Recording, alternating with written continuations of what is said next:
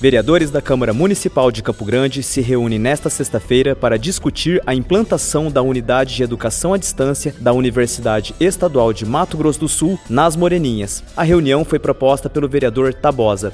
Amanhã, dia 23, sexta-feira, às 14 horas, será lançado aqui na Câmara Municipal de Campo Grande o primeiro polo em AD das Moreninhas e região. Com certeza será uma das grandes conquistas das Moreninhas e região.